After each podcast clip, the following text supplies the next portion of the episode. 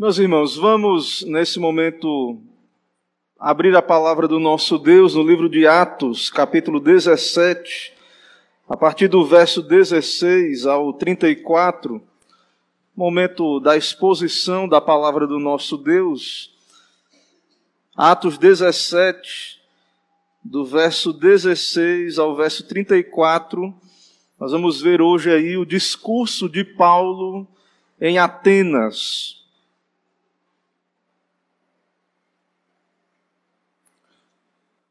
Eu lerei o texto da palavra do Senhor, os irmãos acompanham, depois iremos orar pedindo a sua graça iluminação e então expor essa passagem da palavra de Deus. Título aí da Sociedade Bíblica, o discurso de Paulo em Atenas e depois mais à frente, uns zombam e outros creem. A palavra de Deus diz assim: Enquanto Paulo os esperava em Atenas, o seu espírito se revoltava em face da idolatria dominante na cidade.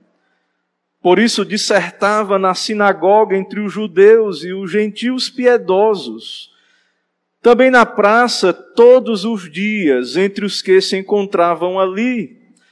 E alguns dos filósofos epicureus e estoicos contendiam com ele, havendo quem perguntasse que quer dizer esse tagarela? E outros, parece pregador de estranhos deuses, pois pregava a Jesus e a ressurreição. Então, tomando-o consigo, levaram ao Areópago, dizendo: Podemos saber que nova doutrina é essa que ensinas, posto que nos trazes aos ouvidos coisas estranhas. Queremos saber o que vem a ser isso. Pois todos os de Atenas e os estrangeiros residentes de outra coisa não cuidavam, senão dizer ou ouvir as últimas novidades. Então Paulo, levantando-se no meio do Areópago, disse: Senhores atenienses, em tudo vos vejo acentuadamente religiosos, porque passando e observando os objetos de vosso culto, Encontrei também um altar no qual está inscrito ao Deus desconhecido, pois esse que adorais sem conhecer é precisamente aquele que eu vos anuncio, o Deus que fez o mundo e tudo o que nele existe, sendo ele Senhor do céu e da terra, não habita em santuários feitos por mãos humanas, nem é servido por mãos humanas como se de alguma coisa precisasse, pois Ele mesmo é quem a todos dá vida, respiração e tudo mais. De um só fez toda a raça humana, para habitar sobre toda a face da terra, havendo fixado os tempos previamente estabelecidos e os limites da sua habitação, para buscarem a Deus, se porventura tateando o possam achar, bem que não está longe de cada um de nós, pois nele vivemos e nos movemos e existimos, como alguns dos vossos poetas têm dito, porque dele também somos geração. Sendo, pois, geração de Deus, não devemos pensar que a divindade é semelhante ao ouro, à prata ou à pedra, trabalhados pela arte e imaginação do homem Ora, não levou Deus em conta os tempos da ignorância. Agora, porém, notifica aos homens que todos em toda parte se arrependam. Porquanto estabeleceu um dia em que há de julgar o mundo com justiça, por meio de um varão que destinou e acreditou diante de todos, ressuscitando-o dentre os mortos quando ouviram falar de ressurreição de mortos, uns escarneceram e outros disseram: A respeito disso te ouviremos noutra ocasião. A essa altura, Paulo se retirou do meio deles. Houve, porém, alguns homens que se agregaram a ele e creram. Entre eles estava Dionísio, a Aeropagita, uma mulher chamada Dâmaris, e com eles outros mais. Vamos orar, irmãos. Senhor, nosso Deus, Pai bendito, Criador, Deus soberano, Deus eterno, que planejou todas as coisas no teu decreto, no teu plano, desde a eternidade, e tem executado no tempo o teu plano, nos dando a tua palavra, nos dando o teu filho Jesus para morrer em nosso lugar na cruz do Calvário. Senhor, nesse momento está aqui, estamos aqui, o teu povo, diante do Senhor, para ouvir a explicação das tuas palavras. Pedimos a iluminação do Espírito Santo. Pedimos, ó Deus, que o Senhor se agrade em falar conosco pela palavra. Ó Deus, conduza esse momento, segundo a tua vontade. Aplique estas verdades ao nosso coração e venha o teu reino, ó Deus, em nossos corações, na tua igreja, nessa sociedade incrédula, caída, rebelde, voltada para suas filosofias e pensamentos, sua sabedoria terrena e carnal. Ó Deus, venha o teu reino, a tua palavra, a luz do Senhor sobre esta terra. Que o Senhor se agrade em nos usar, nossos pequenos esforços, ó Deus, fracos esforços, mas que o Senhor se agrade em usar o teu povo, o culto, a pregação para a glória do nome do Senhor. É o que pedimos e oramos em nome de Jesus Cristo. Amém. Meus irmãos, o autor, pregador John Piper, ele, em um dos seus livros, ele diz o seguinte: as missões não são o alvo fundamental da igreja. A adoração é. As missões existem porque não há adoração. A adoração é fundamental, não as missões. Porque Deus é essencial e não o homem. Quando esta era se encerrar, e os incontáveis milhões de redimidos estiverem perante o trono de Deus, não haverá mais missões. Elas serão uma necessidade temporária. A adoração, porém, permanece para sempre. A adoração é, portanto, o combustível e a meta das missões. Então, temos acompanhado as viagens missionárias do apóstolo Paulo, e, de fato, irmãos, o propósito da pregação do Evangelho é o culto. Nós pregamos porque as nações não adoram a Deus. Nós pregamos porque as pessoas estão nas trevas, na idolatria, estão adorando outros deuses, o Deus Estado, o Deus Ciência, vários deuses, autoridades que o homem tem colocado no lugar de Deus que o homem se submete a outras autoridades, outros deuses, e eles pautam as suas vidas por esses outros ensinos, por essa religiosidade humanista que está aí fora, o secularismo e tudo mais que está aí. E então nós, como somos crentes na palavra de Deus, nós cremos que Deus enviou a sua palavra. Deus enviou o seu Filho. Temos dito, a missão é de Deus, ele enviou a Cristo, ele envia os seus embaixadores, mas o alvo da missão é reunir um povo que adore a Deus em espírito e em verdade, de modo bíblico, de modo fiel. Culto de acordo com a palavra do Senhor. Então é importante as missões. Mas a igreja também é importante, o culto. O que fazemos? Essas pessoas vamos lá fazer missões. Quando elas chegam na igreja, o que elas vão ver? Se for um culto idólatra, se for algo que não tem base na palavra de Deus, não tem sentido. Viajarmos céu e terra e mar para poder pregar o evangelho se o alvo final não for a glória de Cristo, do Evangelho, a pregação fiel da palavra de Deus, Cristo governando a sua igreja pela palavra. Então, nós devemos valorizar as missões. É algo extraordinário devemos aprender da, da missão de Deus, devemos desejar que o Evangelho chegue a toda criatura, que pessoas de toda tribo, língua e nação venham a ter a oportunidade de ouvir o Evangelho, mas não devemos esquecer de que o alvo da missão é adoração, ou seja, é primordial para a igreja também a adoração, mas para isso tem que ter missão também. Se os missionários não tivessem vindo para o Brasil, né, ali as pessoas tivessem sustentado missionários, Simonton, outros, não teríamos igrejas protestantes no nosso país.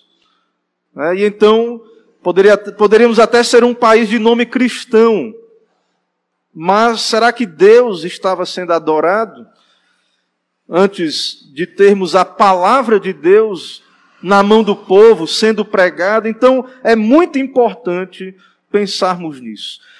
Então, o Senhor envia a sua palavra a lugares incríveis, extraordinários. E nós estamos aqui diante de um texto também maravilhoso da palavra de Deus, onde o mensageiro do Senhor, o embaixador de Cristo, Paulo, chega a Atenas, uma cidade importantíssima, o centro da erudição clássica. Irmãos, Atenas, a Grécia, é o berço da filosofia. Até hoje, nas universidades, se estuda o conhecimento desenvolvido ali na Grécia, a dialética, a retórica, a filosofia, os pensamentos ali descobertos e, e, tratados ali. Então, Atenas é uma cidade importantíssima para o avanço da humanidade.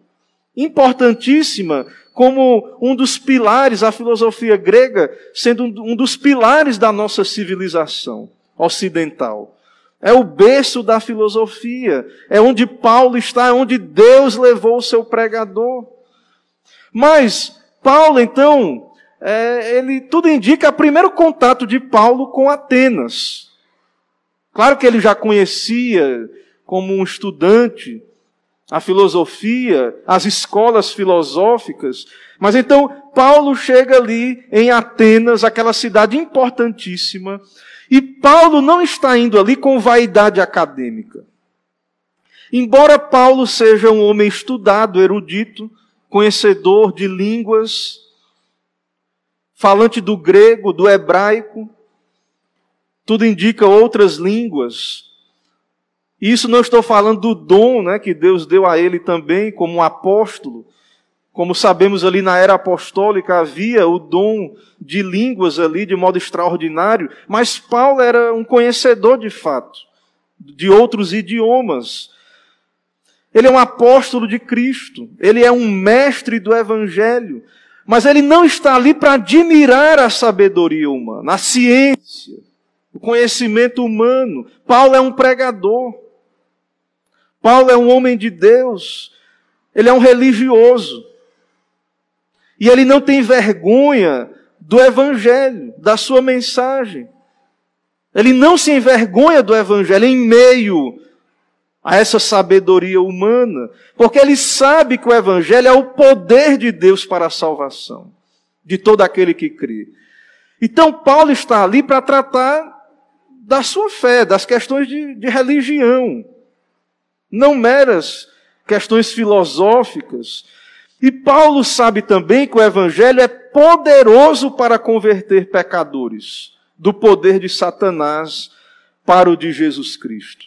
Então, nós vemos aí no verso 16 que Paulo chega em Atenas, ele está esperando os seus companheiros.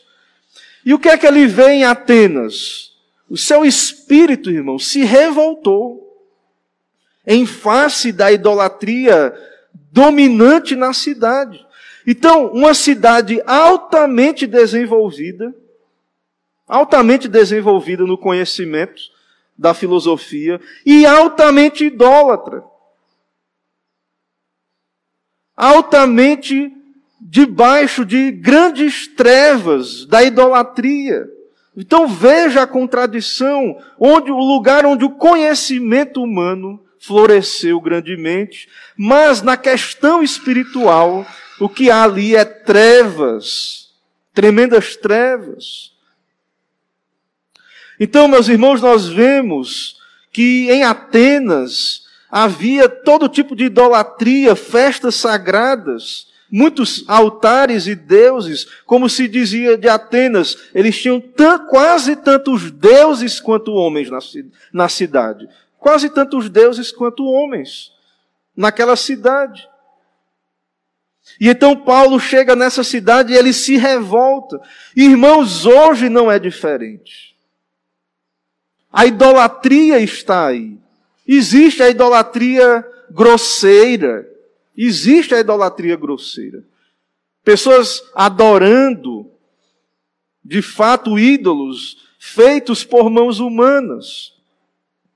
Mas existe aquela idolatria que é mais difícil de detectar, porque o coração do homem, ele produz uma variedade de ídolos, e esses ídolos, de fato, é tudo aquilo que o homem coloca no lugar de Deus, tudo aquilo que exerce a autoridade última sobre o homem, esse será o seu Deus. Então a ciência, alguém pode estar colocando a ciência como a autoridade final. É a sua fé, a sua religião. Ou humanismo, outras ideologias. Então, irmãos, vemos o que? A tecnologia avançando, o conhecimento humano avançando se multiplicando, mas a idolatria crescendo. E nós vemos isso lá em Atenas. Apesar de todo o conhecimento, muita idolatria, e nós vemos isso hoje também. Os homens idolatram, os homens escolhem para si outros salvadores, outros caminhos para Deus outras, outros fundamentos para a sua vida fora de Deus e caem em idolatria. Então, Atenas, uma cidade muito idólatra, e nós vemos que depois Roma conquistou, ali era o Império Romano já que dominava. E mesmo depois de dominada pelos romanos, Atenas continuou idólatra, até porque Roma também era idólatra. Muitos deuses romanos eram os mesmos deuses gregos com outros nomes. Atenas continuou com sua idolatria e apenas após a invasão dos bárbaros góticos é que aquele aparato idólatra foi devastado. Então, nesse local em que a sabedoria humana floresceu, juntamente com ela a idolatria, grande idolatria, terrível idolatria. E Paulo escreve sobre a idolatria também na sua carta aos Romanos, no capítulo 1, a partir do verso 18, dizendo que a ira de Deus se revela do céu contra a impiedade e perversão dos homens. Eles têm conhecimento de Deus pela providência, pela criação, dos seus atributos, do seu eterno poder, mas esses homens são indesculpáveis porque não glorificam a Deus. Isso hoje também, irmãos. Os homens estão com os seus ídolos, com suas outras fontes de autoridade, mas há um conhecimento de Deus. O homem é um ser altamente religioso, porque foi criado assim, uma criatura feita à imagem de Deus. E então eles se tornam nulos em seus próprios raciocínios, e Paulo diz: inculcando-se por sábios, tornaram-se loucos. Então, na sua sabedoria, eles mudam a glória do Deus incorruptível, em semelhança da imagem de homem corruptível, bem como de aves, quadrúpedes e répteis. Eles escolhem homens ou sistemas de pensamento humanos para ser o seu, o seu Deus. Para estar então ali no lugar de Deus, e Deus entrega estes homens à imundícia, à imoralidade, um sinal do juízo de Deus, o desregramento da sociedade, a mudança de sentimento da sociedade, como juízo, porque mudaram a verdade de Deus em mentira. adorando e servindo a criatura em lugar do Criador, o qual é bendito eternamente. Amém. Então nós vivemos num mundo debaixo de juízo, de maldição, porque estão em trevas. E por mais que a ciência se desenvolva, vai continuar assim. Se não for o Evangelho, se não for a graça de Deus, para abrir estes olhos espirituais, estarão em trevas. Então, Paulo descreve tudo isso aí, irmãos, e, e na verdade, né, essa disposição mental reprovável, que não é só a questão da confusão de gêneros, a homossexualidade, isso é bem verdade, é um sinal muito grave da degradação de uma sociedade e do seu estado de alienação de Deus, mas é, Paulo ele dá uma lista imensa de, da disposição de uma sociedade idólatra que não teme a Deus. Ele diz em Romanos, cheios de injustiça, malícia, avareza e maldade, possuídos de inveja, homicídio, contenda, dolo e malignidade, sendo difamadores, caluniadores, aborrecidos de Deus, insolentes, soberbos, presunçosos, inventores de males, desobedientes aos pais, insensatos, pérfidos, sem afeição natural e sem misericórdia. Então, não é só a homossexualidade. É toda uma disposição que o mundo tenta maquiar muitas vezes, chamando o mal de bem, mas é o que está aí. E em meio a essa sociedade, nós temos a palavra da cruz, que é loucura para os que se perdem. E Deus, então, pelo seu evangelho, está destruindo a sabedoria dos sábios, aniquilando a inteligência dos instruídos. E Paulo, ele questiona com perguntas retóricas. Onde está o sábio? Onde está o escriba? Onde está o inquiridor deste século? Porventura não tornou Deus louca a sabedoria deste mundo? A sabedoria do mundo, irmãos, ela é loucura. Porque o mundo não conhece a Deus pela sua própria sabedoria. E aprove a Deus a, salvar os que creem pela loucura da pregação. Então não vai ser a educação, não vai ser a economia, a política que vai salvar o mundo, não vai ser uma vacina, não vai ser uma solução que parta do homem, da sabedoria do homem. Nós vemos isso claramente exposto nas Escrituras. E aquilo que os homens chamam loucura, a loucura de Deus é mais sábia do que os homens. O método de Deus. Ah, pastor, mas a salvação do mundo vai ser né, a igreja pregando, pregação, né? Ter que ouvir pregação, é, é isso aí mesmo, o meio, né? Ouvir de Jesus, do Evangelho. Então, irmãos, para nós, Cristo crucificado é sabedoria. Ela, ele pode ser escândalo para os judeus, loucura para os gentios, mas para nós Cristo é o poder de Deus, a sabedoria de Deus. Então o mundo está cego na sua sabedoria, está tateando, procurando respostas, de onde vim, para onde vou, o que é a vida, com as suas filosofias, querendo resolver o problema do mundo com respostas humanistas, cegos na sua idolatria, fazendo-se deuses, querendo colocar-se no lugar de Deus. A sua sabedoria é cega, é idólatra, até que o Evangelho os liberte. Então, irmãos, vejam que Paulo ficou revoltado em Atenas. Ele não ficou ali admirando né, a filosofia grega, revoltado. O servo de Cristo ficou indignado naquela cidade idólatra. O santo nome de Deus ali sendo atacado, profanado com aqueles cultos pagãos ali, idólatras. E então nós vemos que Paulo está ali, e essa indignação, irmãos, ela é interna, viu, no coração.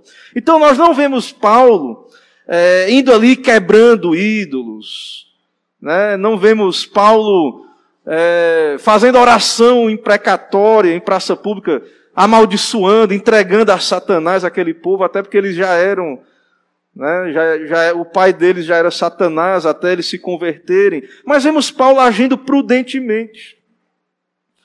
Ele está indignado, mas ele age prudentemente. Veja no verso 17. Por isso dissertava na sinagoga entre os judeus e os gentios piedosos, também na praça todos os dias, entre os que se encontravam ali. Então Paulo foi na sinagoga, onde pelo menos ali haviam judeus que tinham o Antigo Testamento, que não eram idólatras, mas ele também na praça todos os dias, ele também dissertava, conversava na praça todos os dias. Claro, haviam judeus e gentios na sinagoga que não criam nos ídolos. Paulo os buscou para o cristianismo. Mas nós vemos também Paulo nas praças, conversando sobre os assuntos da fé, na rua onde passava. Talvez com pessoas que nunca foram à sinagoga ali. E Paulo contendia com elas. Haviam todo tipo de gente ali na rua, com várias filosofias. Entre eles haviam alguns filósofos ali que notaram a Paulo, verso 18. E alguns dos filósofos epicureus e estoicos contendiam com ele, havendo quem perguntasse: que quer, que quer dizer esse tagarela? E outro, parece pregador de estranhos deuses, pois pregava a Jesus e a ressurreição. Então, é uma cidade cheia de, de filosofias, de, de pessoas com pensamentos diferentes. Haviam ali os epicureus, que eh, os epicureus, irmãos, eles eh, tinham uma filosofia de busca pelo prazer, chamada hedonismo.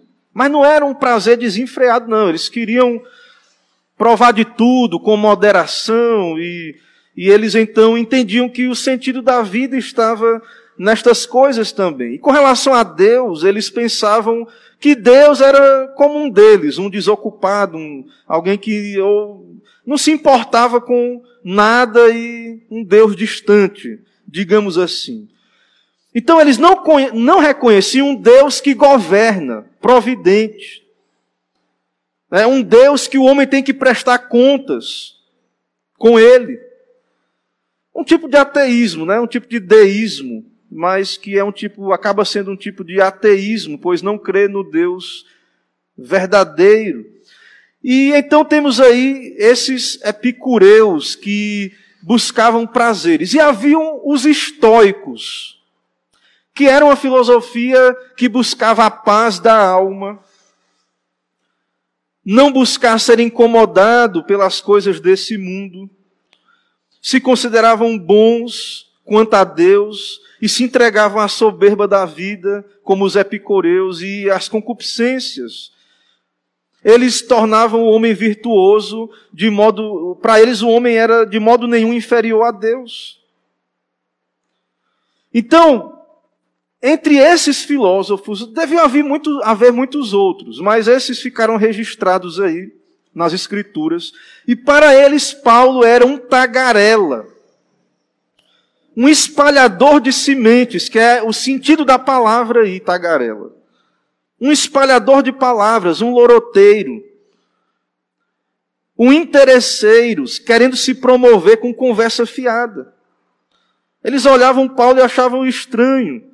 Mas, e falando coisas diferentes, novas, né, novidades, mas apesar dessa opinião quanto a Paulo, Atenas era um lugar muito apropriado para esse tipo de gente. Porque eles eram ávidos por ouvir novidades. Eles queriam ouvir as novidades, um povo altamente curioso. Eles ouviram e não entenderam Paulo pregando um, um, um tal de Cristo e ressurreição Alguns comentaristas acham que possivelmente eles pensaram assim que seriam deuses, né? Cristo um deus e a ressurreição talvez aí uma espécie de deusa. E então Paulo pregava sobre Cristo, sobre o estado eterno. Eles talvez distorceram, não entendiam e queriam entender melhor que pregação era essa. E então foi dada uma proposta para Paulo para que ele pregasse publicamente. Verso 19: Então, tomando consigo, levaram ao Areópago, dizendo: Podemos saber que nova doutrina é essa que ensinas? Podemos saber que doutrina é essa? Posto que nos trazes aos ouvidos coisas estranhas, queremos saber o que vem a ser isso. Aquele povo conhecia a filosofia clássica, mas eles não conheciam a Bíblia, Moisés, o Pentateuco, as obras ali, os textos do Antigo Testamento, e era um povo curioso por ideias. Gostava de ouvir, avaliar discursos. Então eles queriam ouvir o que aquele tagarela estava falando. Talvez até para escarnecer, né? como vemos aí no final. Mas eles queriam ouvir. E então há um prédio ali chamado Areópago, um prédio público, onde as autoridades se reuniam para falar de política, um tri... Eh, também funcionava como um tribunal, coisas desse tipo. E então Paulo é chamado ali. Verso 21 diz: Pois todos os de Atenas e os estrangeiros e residentes de outra coisa não cuidavam senão dizer ou ouvir as últimas novidades. Veja que o povo gostava, um povo curioso querendo ouvir as novidades. Que doutrina é essa? Que pregação é essa estranha? Né? Que novidade é essa na cidade? Né? Pregando aí uma pregação totalmente contrária àquilo que nós já ouvimos aqui. Destas coisas, então, eles gostavam de se ocupar, gastando o seu tempo numa espécie de vaidade acadêmica.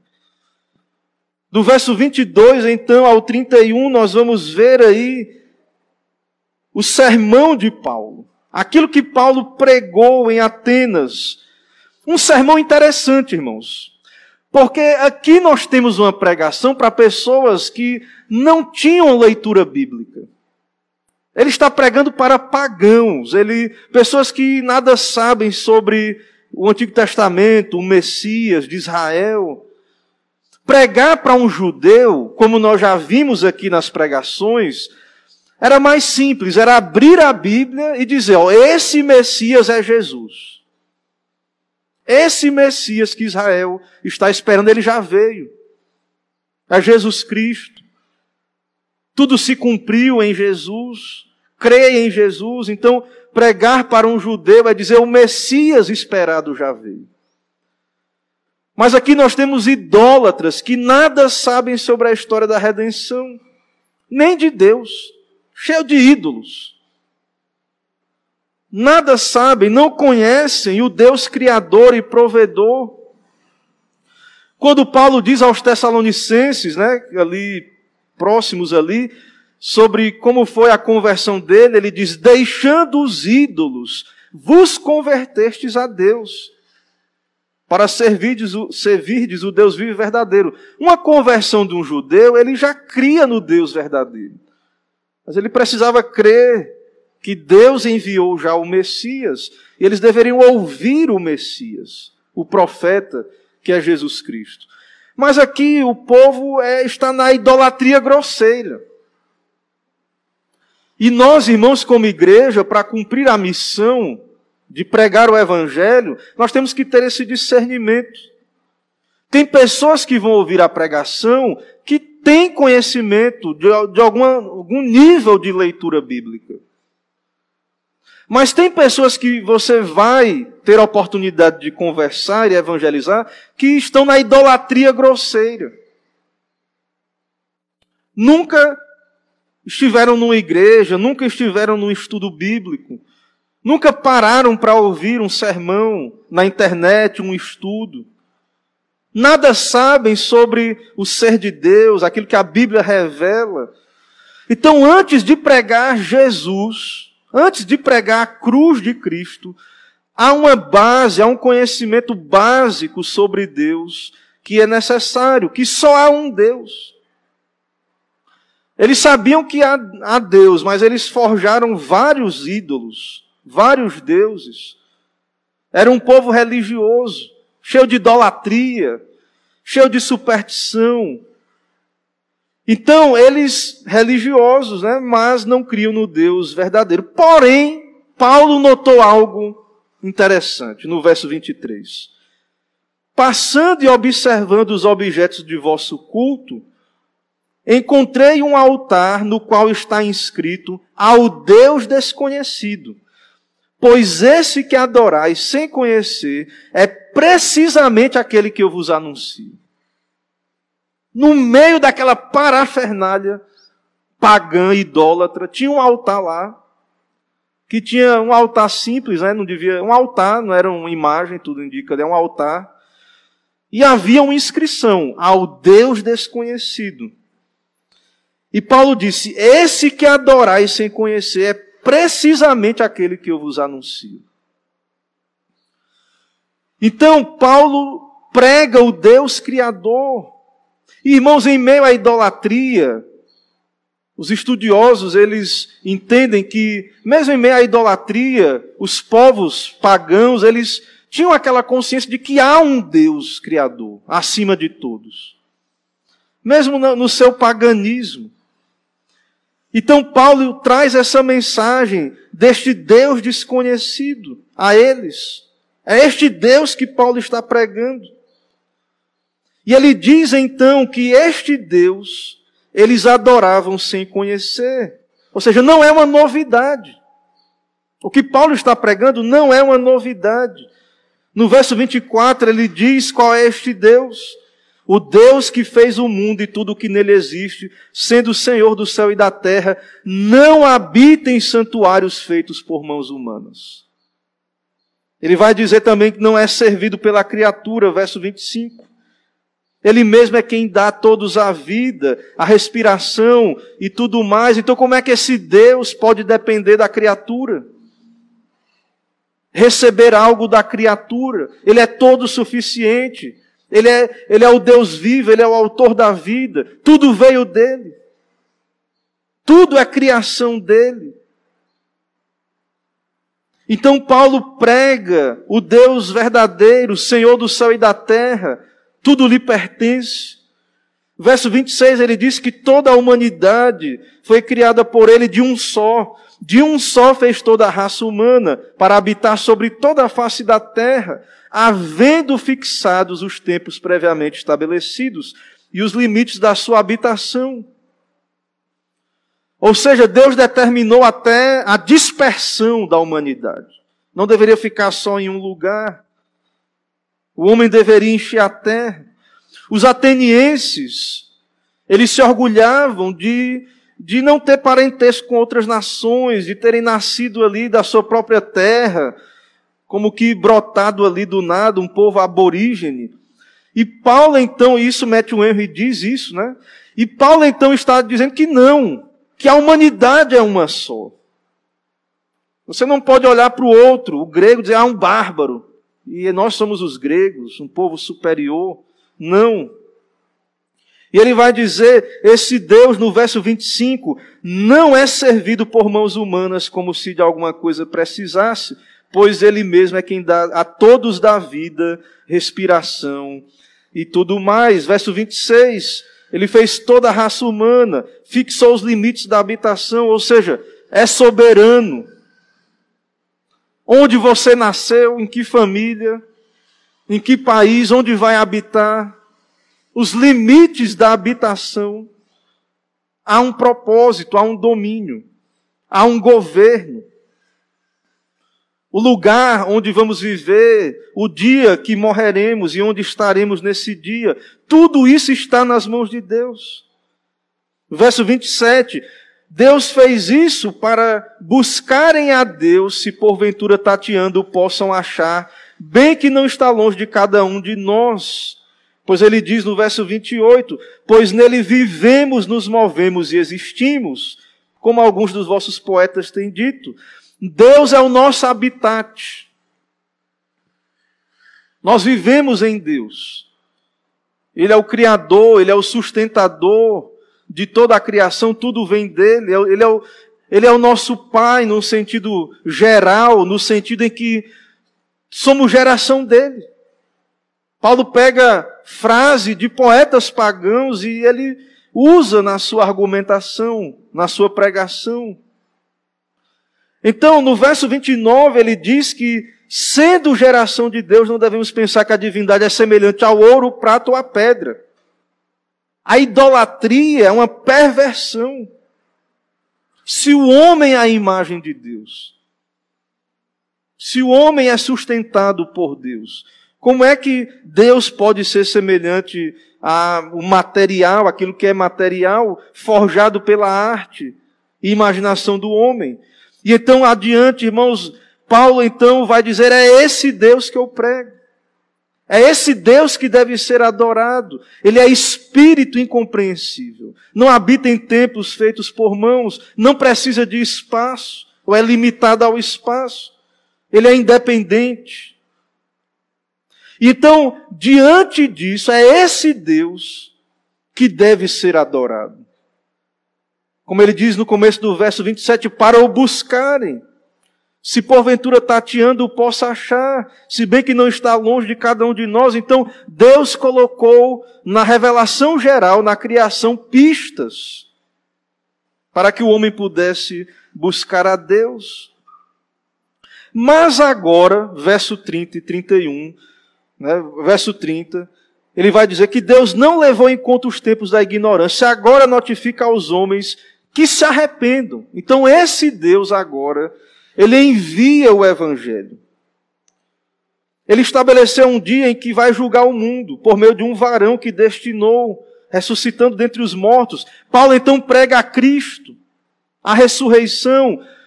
Jesus virá para julgar. Vai, vai haver um dia de julgamento por vir, e Deus está notificando agora aos homens: se arrependam, agora, pela pregação. Se arrependam da idolatria. Se arrependam de ter outra coisa no lugar de Deus. Talvez não seja um ídolo de, de pau de pedra, de pedra preciosa mas há outra autoridade na sua vida. Há outra, há outro fundamento que você pode estar construindo a sua vida.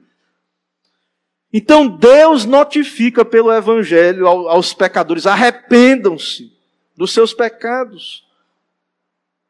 Vai haver um dia de julgamento, o dia está fixado.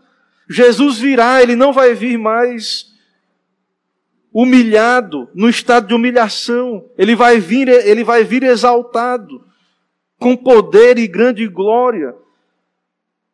Ele é o Senhor, Deus o destinou para ser o juiz de toda a terra, a ele foi dado o juízo. Então, Deus fez o mundo por meio de Jesus. Por meio de Cristo, ele redime pecadores, ele governa o mundo e ele vai julgar o mundo por meio de Jesus. Jesus já veio, ele foi exaltado, ele vai voltar. Então, isso, irmãos, é algo certo. Esse dia futuro é certo. Tão certo quanto estamos aqui nesse momento. Jesus virá. E essa mensagem, por meio dessa mensagem, nós somos chamados hoje ao arrependimento. Isso precisa afetar a nossa vida hoje mudar a nossa vida hoje. Precisamos então servir a Ele, nos humilhar diante dEle. Precisamos nos arrepender dos nossos pecados, experimentar a graça de Deus, do arrependimento para a vida, o novo nascimento.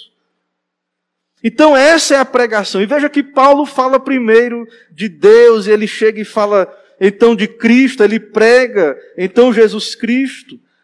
E ele então faz né, o chamado ao arrependimento e à fé.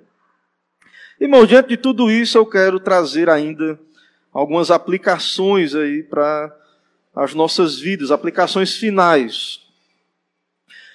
Diante do que temos visto aqui neste capítulo, né, desse encontro da fé cristã com o berço da filosofia, meus irmãos, é, nós entendemos que no conhecimento de Deus, na Bíblia, na teologia, na verdade revelada, nós encontramos todas as respostas que a filosofia nunca respondeu, nunca conseguiu responder.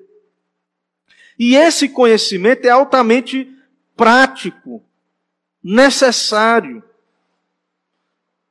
Até mesmo entre alguns cristãos, irmãos, é dito: não, para que ficar estudando teologia? Para que perder tempo com isso?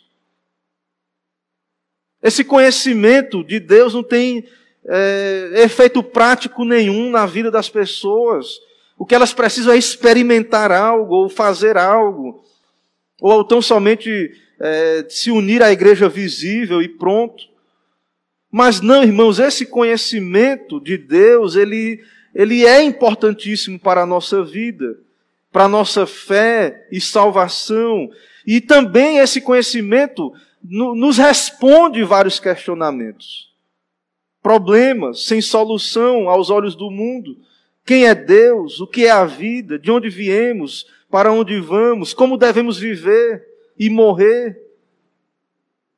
Então, fora do conhecimento de Deus, o homem está em trevas, tateando. Pode ter a ciência que tiver.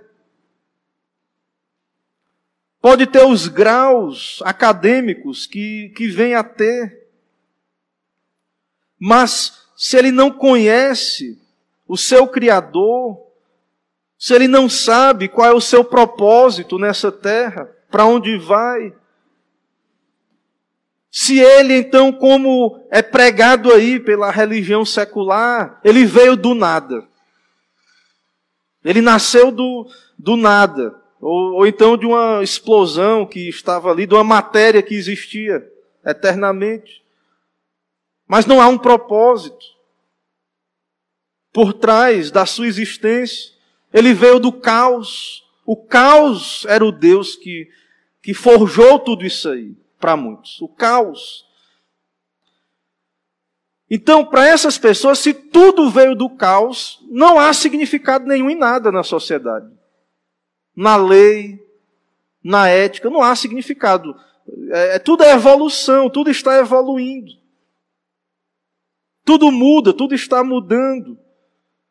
E o destino final é a não existência. E então o homem não tem significado na sua vida. Não tem razão para viver.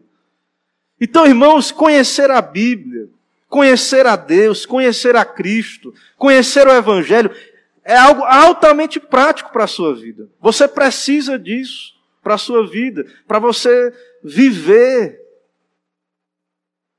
e se, e se preparar para estar com Deus eternamente. Então, é algo prático a teologia, o conhecimento. Não é mera abstração. Não é apenas é, ter um conhecimento acumulado. Não é só isso. Não é esse o propósito do conhecimento. Precisamos conhecer, mas o propósito está além do mero conhecimento intelectual. Então nós temos resposta nas Escrituras, no conhecimento de Deus. E isso é prático para as nossas vidas. Como falei aí, então, saber que Jesus vai voltar, saber o que Deus revela sobre o futuro da humanidade, deve moldar a nossa vida hoje, influenciar a nossa vida hoje. Porque não, porque não sabemos o dia de amanhã. Também nós vemos aí a importância, irmãos, de, da pregação mas a importância do diálogo público sobre esses assuntos. Paulo pregava, tinha a oportunidade de pregar, mas ele conversava com as pessoas. Como fazemos na, eh, no meio da semana, como fazemos, como foi feito ontem aí numa live, um lugar público ali na internet, e houve diálogo. Isso pode ser feito também eh, no dia a dia, no correr do dia, com aquelas pessoas que encontramos, conversar. A sociedade não gosta, não quer que falemos sobre questões religiosas. Mas Deus vai abrir portas para nós. Deus vai abrir portas para você, embora de modo geral as pessoas estejam fechadas. E nós devemos lamentar que os assuntos da fé não sejam mais considerados assuntos públicos. Mas o nosso país, por mais que tenha muitas influências de pensamentos, ainda é de base cristã. Ainda há oportunidades, ainda há esperança para a nossa nação. Há uma base pela qual pregar, as pessoas têm algum conhecimento bíblico. E aí nós vemos também que, baseado nessa pregação, nessa evangelização, baseado nesse conhecimento, o que Paulo vai, o que Paulo disse aí, é que Deus notifica aos homens que se arrependam. Certo? Verso 30, na parte final. Agora, porém, notifica aos homens que todos em toda parte se arrependam. O pregador Spru, ele no seu, no seu comentário dessa, dessa passagem, ele nos lembra ali que quando Deus nos notifica a fazer algo, não é um mero convite, é uma intimação. É o dever do ser humano se humilhar aos pés de Cristo. Reconhecer que Cristo é Senhor o rei dos reis, o seu reino não é desse mundo. Não é que a pessoa vai deixar de, de ser brasileiro, de cumprir suas obrigações como cidadão. Mas o seu reino é espiritual. E o ser humano deve reconhecer, está sendo notificado, se arrependa. Aqueles que se recusarem receberão julgamento eterno. Então, irmãos, o nosso dever é notificar aos homens. Se arrependam, creiam em Jesus, se humilhem. Vão a Ele. Não é que Jesus está lá humilhado, implorando, se você não quer vir, e está lá triste porque ninguém vem. Deus está notificando aos homens, se arrependa. Onde é que você vai estar daqui a, a 100 anos? Se você não tiver o dom da longevidade, né?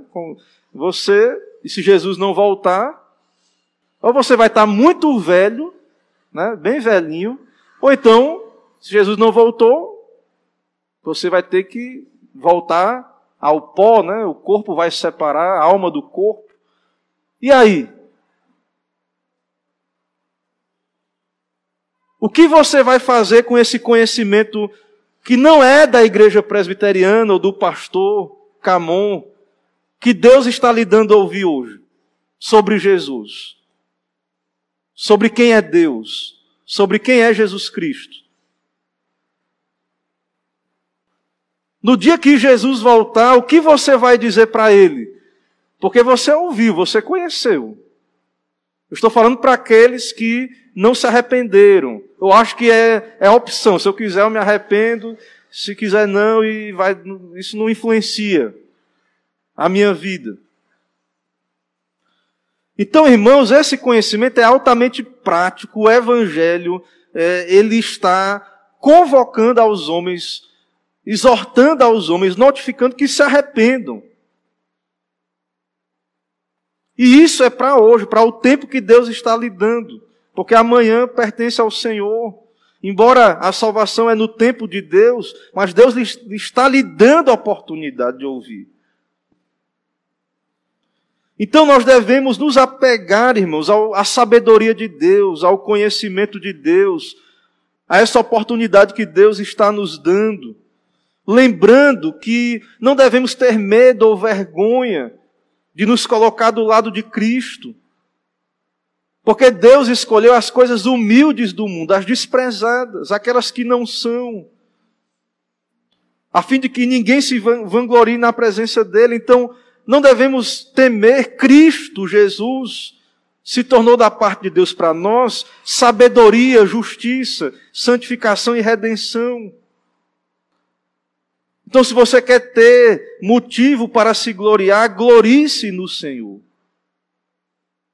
Então, todo esse sistema do mundo, todos esses ídolos, filosofias, todo esse sistema de autoridade do mundo, tudo isso vai passar.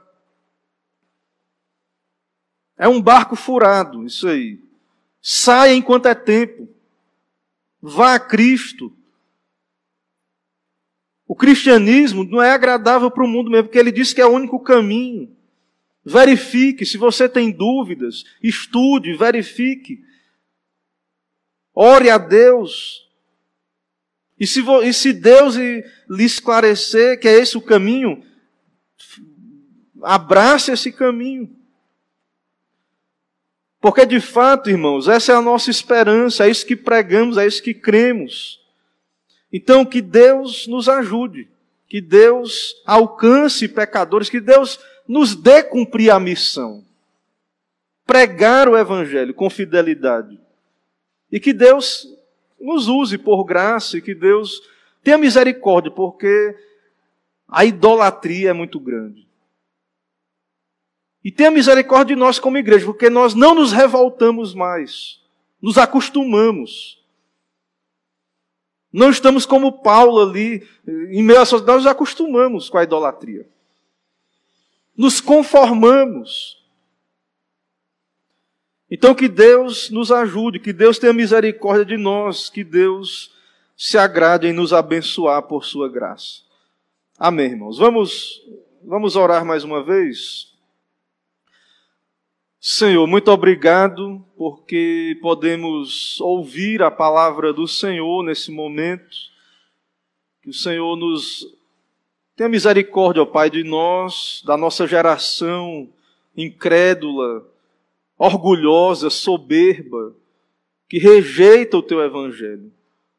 Ó Pai, abre os olhos espirituais, converte, ó Deus, pecadores Faz-os entender, ó Pai, que não há outro caminho, que todas as outras propostas não têm fundamento, que o seu fim é a destruição, a morte. Ó Deus, levanta a tua igreja, ó Pai, para pregar esse evangelho, para cumprir a missão do Senhor, e que possamos também te adorar, te exaltar, enquanto estamos aqui, nos submeter a Cristo, ao Evangelho. Tem misericórdia, ó Pai, de nós, nos abençoa. Perdoa os nossos pecados, nos santifica, nos dá graça, é o que pedimos e oramos, em nome de Jesus Cristo. Amém.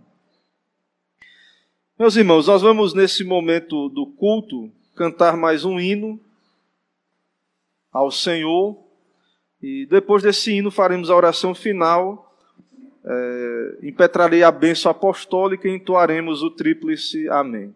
Vamos adorar o Senhor com mais um hino.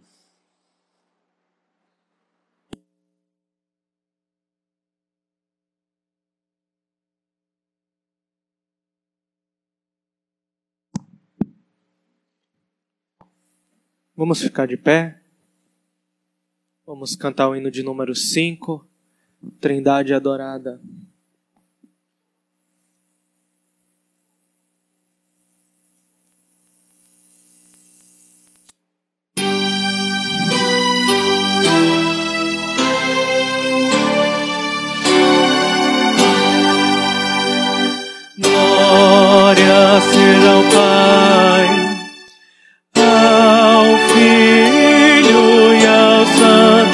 Espírito, como era no princípio e hoje para sempre é.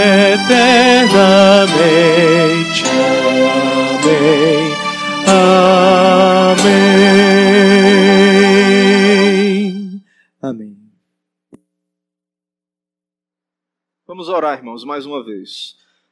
Senhor, muito obrigado porque te adoramos aqui no teu dia, dia do Senhor, dia de descanso espiritual. Podemos nos concentrar, ó Pai, na adoração, no teu evangelho, descansar no Senhor, saber que o Senhor nos deu esse dia para isto não nos preocuparmos, buscarmos o teu reino em primeiro lugar e a tua justiça. começar a semana, ó Deus, te buscando, sabendo que o Senhor tem nos acrescentado as demais coisas.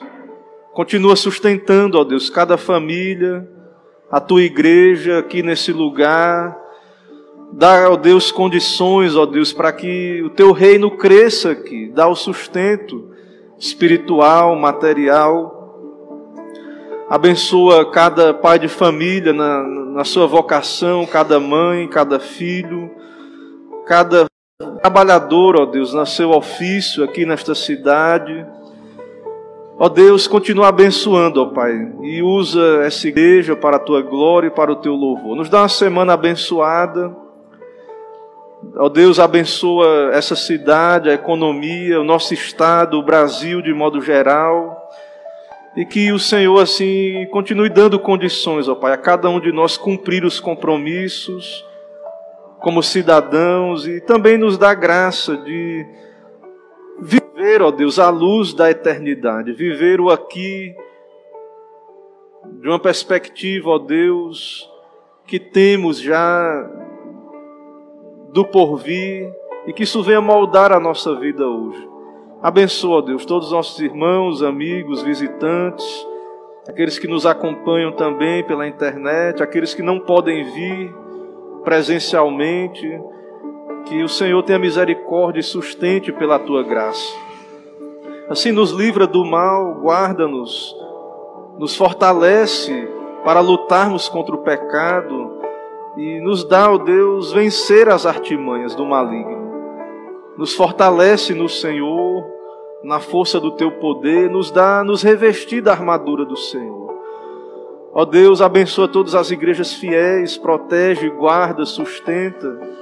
E que o Senhor frustre, ó Deus, os desígnios daqueles que estão indo contra o Senhor, contra o teu reino, contra o teu evangelho. Que eles venham, ó Deus, encontrar dificuldades e ter oportunidade também de se arrepender. Nos abençoa, Pai, assim, nos dá um dia de paz, nos dá te buscar neste dia, nos dá também estudar a tua palavra logo mais à noite e nos abençoa. É o que pedimos e oramos em nome de Jesus Cristo. Amém. Irmãos, recebai a bênção. Que a maravilhosa graça do nosso Senhor e Salvador Jesus Cristo, sabedoria de Deus, o amor de Deus, o nosso eterno e misericordioso Pai, a comunhão, as consolações do Santo Espírito de Deus, seja com cada um de vós e o povo de Deus espalhado por toda a terra. Amém.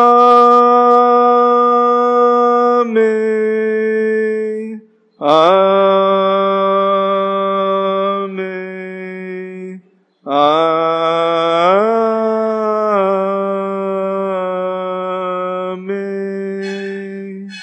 Amém, irmãos. Poder sentar. Irmãos, nós é, encerramos esse momento de culto público, de adoração ao Senhor nosso Deus, nos alegrando pelo dom da vida, né, pelas bênçãos maravilhosas do Senhor, que tem nos dado ser igreja, ser família do Senhor. E nós queremos dar alguns avisos. Sei que alguns irmãos, fiquem à vontade, os irmãos às vezes precisam pegar uma carona e não, não fique constrangido se precisar se ausentar. Irmãos, é, essa semana nós temos a reunião plenária da SAF, amanhã online às 19 horas. Então as irmãs, as mulheres aí da SAF, fiquem atentas. Louvamos a Deus aqui pela reforma, está ficando ótimo, maravilhoso aqui o espaço, né? Muito trabalho pesado, muito trabalho aqui sendo feito, né? Participação aí de irmãos contribuindo, né? Colocando a mão na massa aí também, melhorias, né? No espaço, é, muito importantes, melhorias muito importantes para a nossa igreja. E bênção de Deus, né, em meio a um tempo difícil, Deus tem nos dado fazer essa, essa obra que é para o Senhor e para o nosso bem também, né? para o nosso conforto como igreja e ter um, um espaço aí para estarmos juntos. Irmãos, orem pelo nosso presbitério, vai haver uma reunião no dia 24, vai ser aqui em Alagoinhas, aqui na igreja. Então vai, vai vir pastores presbíteros para tratar questões do concílio, né? já também perspectivas né, de campo, então nosso conselho deve é, já se posicionar com relação à minha continuidade, já para o presbitério, notificar né, o presbitério, posicionamento do conselho, embora eu sou designado pelo presbitério, então o presbitério é que tem essa autoridade aí sobre a nossa permanência aqui. Sou membro do presbitério, né? O presbitério é, não há motivo também para não haver uma continuidade, mas só para que os irmãos entendam, estou citando isso. Então, orem pelo presbitério, né, pelo presbitério do Recôncavo, da Bahia. Agradecer a Deus pela visita né, de, dos visitantes, Fátima, Clara e o filho Roberto, sejam bem-vindos. Todos os visitantes sintam-se sintam bem-vindos. O nosso propósito é pregar Cristo, o Evangelho, é cultuar a Deus aqui, esse é o nosso propósito principal. Então, a quem desejar, né, é público, é um culto público, é dentro do espaço, porque precisamos, né, não precisa a gente, para adorar a Deus, não precisa ficar debaixo do sol, né, nem levando chuva. Então, Deus nos deu esse espaço para adorarmos a Ele. Então, todos bem-vindos e quem desejar vir será bem-vindo e o propósito né, será ouvir a palavra de Deus, que é o que temos como igreja a oferecer né, a sociedade aí também. Irmãos, eu creio que não há mais nenhum aviso, orem pelo conselho, pelos irmãos que estão na frente aí da reforma, pela igreja, e Deus nos abençoe, então, nos leve com a sua graça. Algum aviso? Só quero o último aviso. É, teve uma live ontem da mocidade no, no, Instagram que eu já compartilhei nas outras redes. Irmãos, é, aproveitem esse conteúdo, revisem, vejam, está lá gravado.